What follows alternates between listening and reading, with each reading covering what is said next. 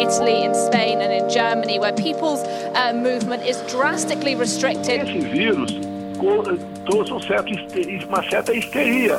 Sobre a atual situação do coronavírus. Aos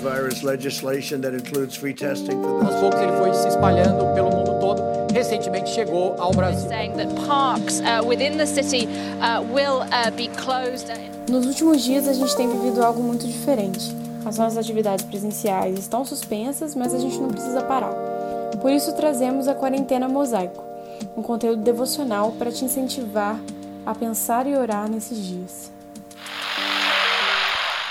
Oi, pessoal. Espero que esteja tudo bem com vocês, que vocês estejam aproveitando dessas devocionais para a gente sentir que a gente está juntinho. É...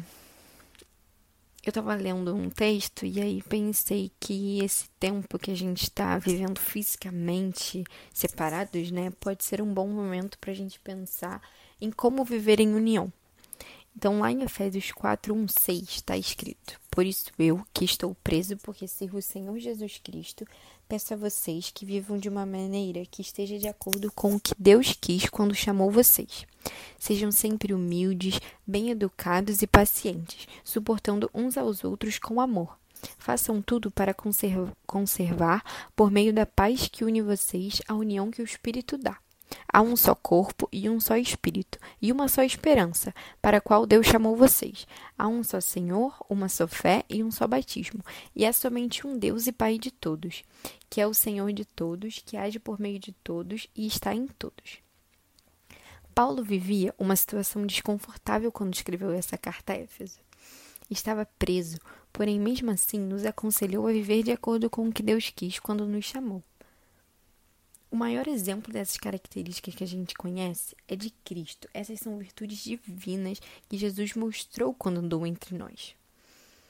Ser humilde, ter mansidão, amor e paciência. Humildade implica na ideia de simplicidade, e mansidão significa gentileza, como vemos em Filipenses 2. Tenham entre vocês o mesmo modo de pensar que Cristo Jesus tinha. Ele tinha a natureza de Deus, mas não tentou ficar igual a Deus. Pelo contrário, ele abriu mão de tudo o que era seu e tomou a natureza de servo, tornando-se assim igual a seres humanos. Vivendo a vida comum de um ser humano, ele foi humilde e obedeceu a Deus até a morte e morte de cruz. Sabemos que não é fácil, mas devemos cultivar a humildade e mansidão no espírito, e só nele pois é Ele quem nos capacita a ser que nem Jesus. Outra característica mencionada é a paciência. Como ser um imitador de Jesus sendo impaciente com as pessoas e situações à nossa volta, se ele não era assim? É engraçado porque estar preso em casa 24 horas com as mesmas pessoas pode ser um teste de paciência mesmo. Lá em Colossenses 3, nos é ensinado para não ficarmos irritados uns com os outros e perdoarmos uns aos outros caso alguém tenha uma queixa contra outra pessoa. Assim como o Senhor perdoou a gente, que a gente perdoe uns aos outros e, acima de tudo, que a gente ame, pois o amor une perfeitamente todas as coisas. Outra característica aqui é o amor, né? Que acredito ser o mais complicado, pois está diretamente ligado a tudo que foi falado anteriormente. Não é nada fácil amar quando se tem uma semana cheia de provas, ou um dia super corrido no trabalho, ou quando se tem que ficar preso 24 horas dentro de casa, por exemplo. Amar é difícil, mas é o maior mandamento e temos que aprender a praticá-lo sempre que possível, por mais complicado que seja. Devemos ser pacientes, bondosos, não orgulhosos, não nos irarmos facilmente e entre tantos outros que estão explícitos lá em 1 Coríntios 13. E outra coisa que esse versículo me faz pensar foi sobre a unidade em Cristo.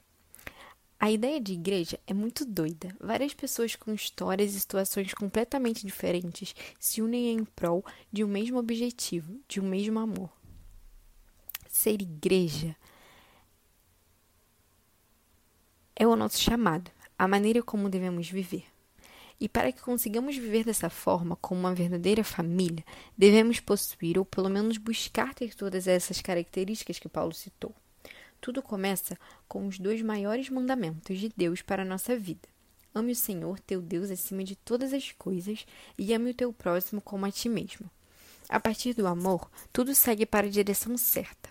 Quando você ama uma pessoa, você tende a querer melhorar nos aspectos que você considera falho em sua vida, a fim de fortalecer o seu relacionamento e crescer pessoalmente. Hoje em dia, o que tem mais atrapalhado a vida na igreja é o egoísmo e a inveja que tem tomado conta de nossas mentes e corações. Mas sabemos que o corpo que é a igreja tem diferentes partes. Somos um grupo formado por tipos diferentes de pessoas, diferentes personalidades, capacidades, formações e dons. Entretanto, essas diferenças são insignificantes à luz da fé comum que compartilhamos em Cristo. Como vemos em Romanos 12, 4 e 5. Porque Assim como em um só corpo temos muitas partes e todas elas têm funções diferentes, assim também nós, embora sejamos muitos, somos um só corpo por estarmos unidos com Cristo, e todos estamos unidos uns com os outros como partes diferentes de um só corpo. Vamos tentar sair diferente desses dias de quarentena? Vamos ser humildes, mansos, pacientes e amorosos? Vamos nos amar mais, amar a Deus e amar mais aos outros, para que possamos viver em unidade? A unidade que nos foi dada de presente de Deus e sermos um só coração, mesmo que distantes? Eu vou dar um conselho. Eu separei um tempo do meu dia para começar a ler Apocalipse, já que a gente está estudando na base mas o livro é tão envolvente que eu acabei terminando ele inteiro. E aí, bom, trouxe muitas dúvidas e tudo mais, mas é bom porque acompanhando a base a gente vai conseguir, eu pretendo, né, conseguir tirar essas dúvidas que eu tive. Mas pode ser que seja bom para vocês também, porque aí dá aquele gostinho de quero mais e você participa da base com a gente. A gente tá aproveitando também para fazer essas reuniões online, então pode ser que seja uma boa. Então, um beijo, que Deus abençoe vocês. Até a próxima.